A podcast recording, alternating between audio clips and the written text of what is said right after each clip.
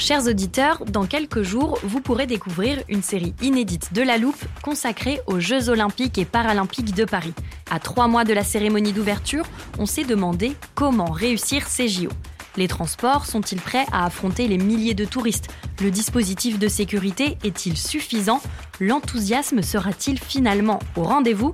Pour répondre, on plonge durant cinq épisodes dans les archives des éditions précédentes, accompagnés des journalistes de l'Express. C'est à retrouver à partir du 13 mai sur toutes les plateformes d'écoute. Why don't more infant formula companies use organic, grass fed whole milk instead of skim? Why don't more infant formula companies use the latest breast milk science? Why don't more infant formula companies run their own clinical trials? Why don't more infant formula companies use more of the proteins found in breast milk? Why don't more infant formula companies have their own factories instead of outsourcing their manufacturing? We wondered the same thing. So we made ByHeart, a better formula for formula. Learn more at byheart.com.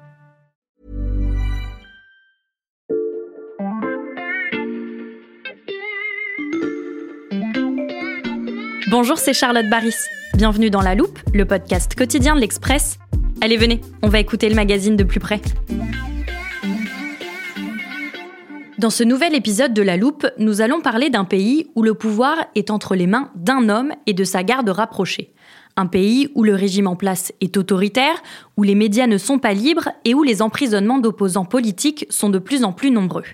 On pourrait ajouter que ce pays tente aussi de régner sur toute la région qui l'entoure en pointant du doigt un ennemi commun, les États-Unis.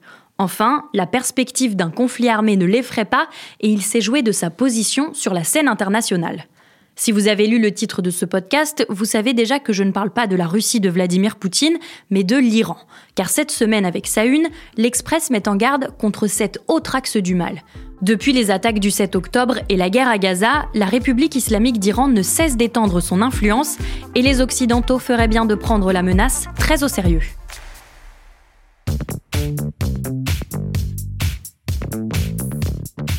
Vous entendez régulièrement notre spécialiste de l'Iran dans la loupe. C'est elle qui a mené le dossier en une du dernier numéro de l'Express. Bonjour Hamdam. Bonjour. Amdam Mostafavi, directrice adjointe de la rédaction de l'Express. J'ai donc la couverture du magazine sous les yeux, je la décris pour nos auditeurs.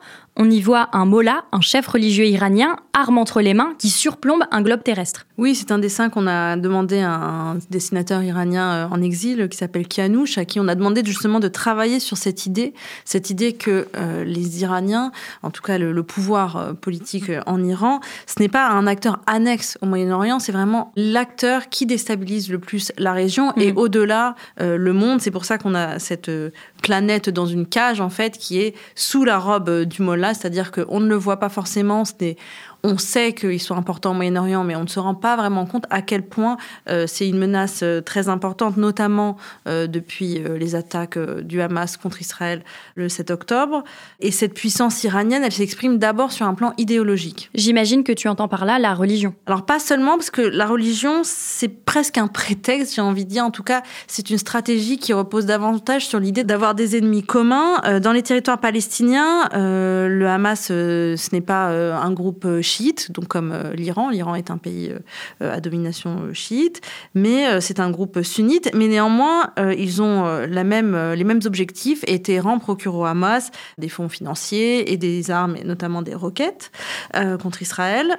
Le point commun en fait qu'il y a entre l'Iran et tous les groupes qui lui sont affiliés, donc notamment le Hamas, c'est cette lutte à mort, on va dire presque, hein, contre ce que les Iraniens considèrent comme être une colonisation américaine dans la région, mhm. dont Israël serait le fer de lance. Amdam, justement, qui sont aujourd'hui les alliés de l'Iran au Moyen-Orient? Alors, c'est assez compliqué. Donc, pour t'expliquer, je t'ai apporté une carte. Mhm. Euh, donc, on voit euh, au centre euh, l'Iran. Et avec certains groupes qui sont dans les pays voisins, ils, forment ce qu'ils appellent eux-mêmes l'axe de résistance. L'axe de résistance contre Israël et les États-Unis. Mhm. Donc, par exemple, faisant partie de cet axe de résistance, tu as le Hezbollah au Liban, tu as le, les Houthis, le groupe des rebelles houtistes du Yémen, qui opèrent surtout en mer Rouge. Tu as des milices euh, pro-Iran euh, des milices chiites qui se trouvent en Irak et en Syrie. Ce sont euh, ces milices qui ont attaqué à plusieurs reprises des troupes américaines stationnées dans la région. Mm. Donc depuis le 7 octobre, ce réseau de groupes, on va dire affiliés, n'a jamais été aussi actif. L'idée pour ce réseau, c'est en fait de complexifier au maximum la tâche des États-Unis dans la région et faire en sorte que si les Américains avaient envie d'attaquer l'Iran demain, en fait, ils ne seraient pas seulement face à l'Iran, ils mm. seraient face à tous ces groupes euh, qui pourraient riposter contre les Américains et contre les Américains un peu partout dans la région, ce qui ferait que mathématiquement, le coût d'une guerre euh, contre l'Iran serait beaucoup plus important. Hmm. L'extension de ces réseaux, ce n'est pas quelque chose de, nouveau, hein, euh, totalement nouveau, c'est juste son intensité et le fait que ce soit plus visible au monde qui est nouveau. Hmm. Ça fait 20 ans que le régime iranien étend sa toile, notamment euh, grâce à ce qu'on appelait les gardiens de la révolution, dont on a déjà parlé d'ailleurs dans des épisodes de La Loupe. Tout à fait, j'ai même une définition de côté. C'est d'ailleurs toi qui nous avais expliqué ce que sont les gardiens de la révolution. Voilà un petit rappel pour nos auditeurs. C'est une organisation paramilitaire euh, qui est née en même temps que le régime euh, islamique en 79. C'est comme la garde rapprochée euh, du numéro un du régime. C'est un groupe qui est très idéologisé. Leur mission, c'est sauvegarder les acquis de la révolution et lutter contre l'ennemi intérieur et extérieur. Voilà, notamment euh, grâce euh, aux gardiens de la Révolution, depuis 20 ans, une partie significative du Moyen-Orient est tombée dans la zone d'influence de l'Iran, sans même que Téhéran en ait vraiment à se battre pour cela. C'est le cas, par exemple, euh, de l'Afghanistan, qui a été en fait abandonné après le passage des Américains, mmh. le Yémen, qui est en conflit avec l'Arabie saoudite, ou la Syrie, où l'Iran est le seul pays à être allé avec les Russes. Mmh. Cette méthode, c'est celle du général Soleimani, qui a été tué le 3 janvier 2020 par une frappe américaine en Irak. Et la doctrine de ce général, c'est l'idée de faire une forme de combat permanent euh, pour avoir l'adversaire à l'usure, une sorte de harcèlement permanent de l'ennemi. Tu cites beaucoup les États-Unis depuis le début de tes explications.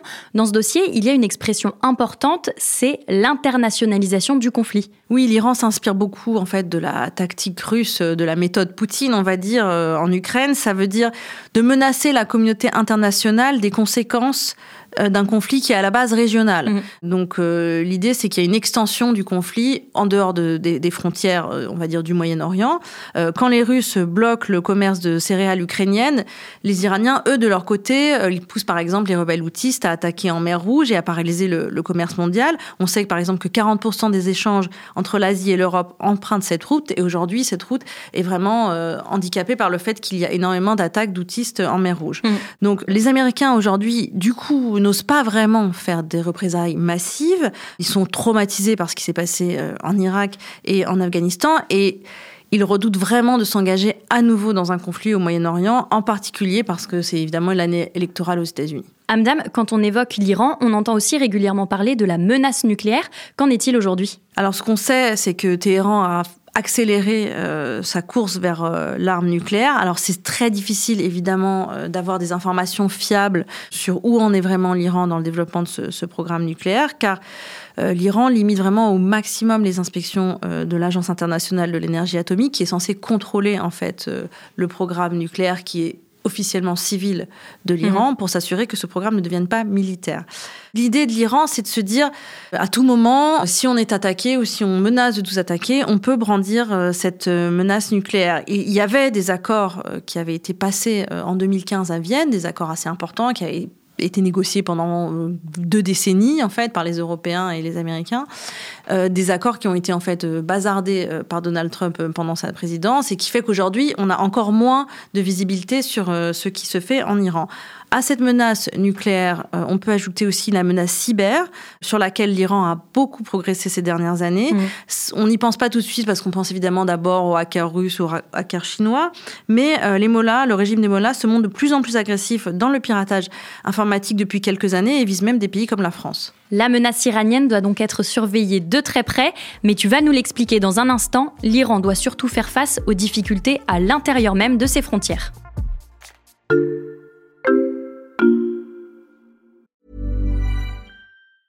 It's that time of the year. Your vacation is coming up. You can already hear the beach waves, feel the warm breeze, relax, and think about work. You really, really want it all to work out while you're away. Monday.com gives you and the team that peace of mind. When all work is on one platform and everyone's in sync, things just flow wherever you are. Tap the banner to go to Monday.com.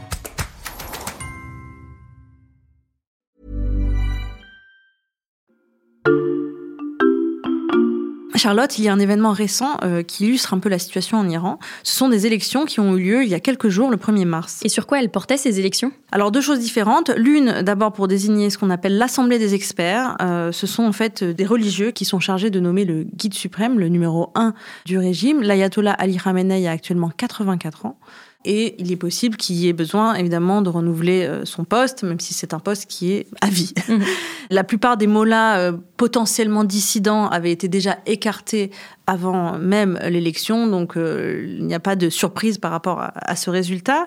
Notamment, par exemple, l'ancien président Hassan Rouhani a été écarté. L'objectif, en tout cas, c'était de permettre d'avoir une assemblée qui voterait sans discuter pour le fils de l'actuel guide suprême, donc qui s'appelle Moshtaba, Moshtaba Khamenei, euh, qui sera sans doute le prochain euh, numéro un du régime une fois son père euh, décédé. Mm. L'autre élection concernait le Parlement. Alors l'enjeu pour le pouvoir, c'est de remobiliser les citoyens, puisque c'est la première élection qui a eu lieu depuis le mouvement de contestation de l'automne 2022. là encore, la participation, il n'y a pas de surprise, elle, elle, est à la mesure de l'intérêt que porte la population à ces scrutins. La participation était donc faible. Justement, ce soulèvement populaire après la mort de Massa Amini en septembre 2022 Où en est-il un an et demi plus tard? Alors le régime a, développé énormément de moyens pour euh, saper euh, le moral de tous ceux qui seraient euh, tentés de résister. Ces derniers mois, le nombre d'exécutions de prisonniers a explosé en Iran. on a eu 834 condamnés à mort en 2023 dont les peines ont été exécutées. Et là, déjà, rien qu'en janvier, il y a déjà plus de 50 personnes qui ont été condamnées à mort. Sur ce sujet, j'ai rencontré Massia Alinejad, qui est une opposante célèbre, qui est en exil. Euh, elle compare euh, cette situation en Iran à l'assassinat récent de Alexei Navalny, euh, l'opposant russe, mhm. en disant attention, d'autres dictateurs suivront la voie tracée par Poutine. C'est une guerre contre la démocratie. Tous les autocrates, que ce soit au Venezuela, en Chine, en Russie, en Iran, se soutiennent mutuellement. Les Occidentaux doivent s'unir derrière leur objectif de défendre justement les valeurs universalistes. D'autant que on sait aussi que le régime ne vise pas seulement ses opposants euh, sur place, mais aussi ses opposants à l'étranger, comme d'ailleurs euh, Massi Alinejad. Acculés par la contestation sur leur sol, ils entretiennent aussi cette capacité à terroriser leurs citoyens à l'étranger ou des personnalités de premier plan qui s'engagent contre euh, le régime de Téhéran, comme par exemple le philosophe français Bernard-Henri Lévy. Amdam, au-delà de la question démocratique, sur quels aspects le régime est-il contesté par la population iranienne? La population n'adhère pas à cette politique justement qui consiste à projeter sa puissance dans la région au détriment de la sécurité intérieure. On a mm. vu par exemple que début janvier, euh, l'organisation Daesh, l'État islamique, a revendiqué un double attentat dans le sud de l'Iran qui a tué plus de 80 personnes. C'est un peu euh, la réponse justement de Daesh aux affrontements qui peuvent se passer en Irak ou en Syrie avec les milices pro-iraniennes.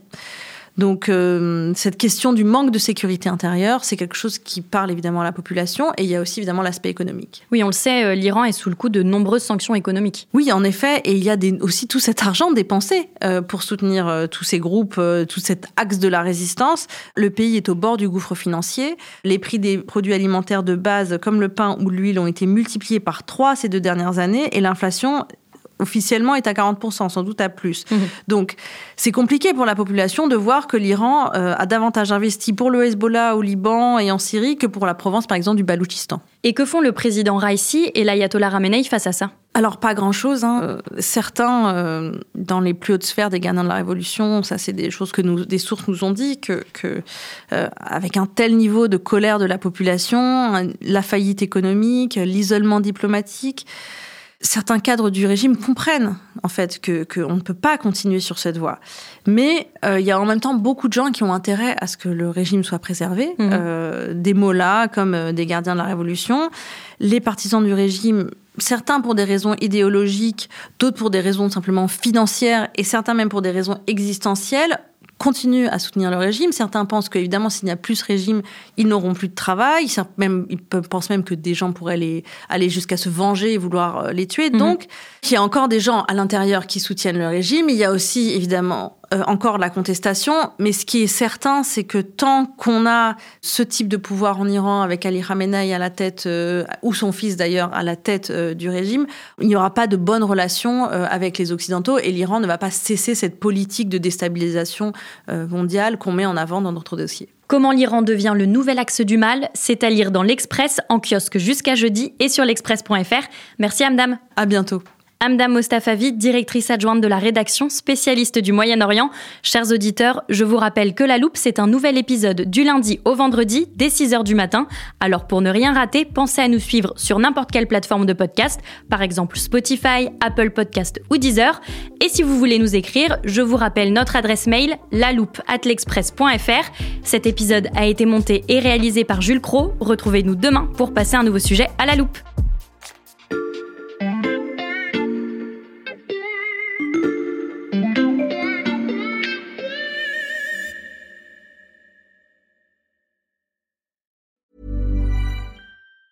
Even on a budget, quality is non-negotiable. That's why Quince is the place to score high-end essentials at 50 to 80% less than similar brands. Get your hands on buttery soft cashmere sweaters from just 60 bucks, Italian leather jackets, and so much more. And the best part about Quince, they exclusively partner with factories committed to safe, ethical, and responsible manufacturing. Elevate your style without the elevated price tag with Quince. Go to quince.com slash upgrade for free shipping and 365-day returns.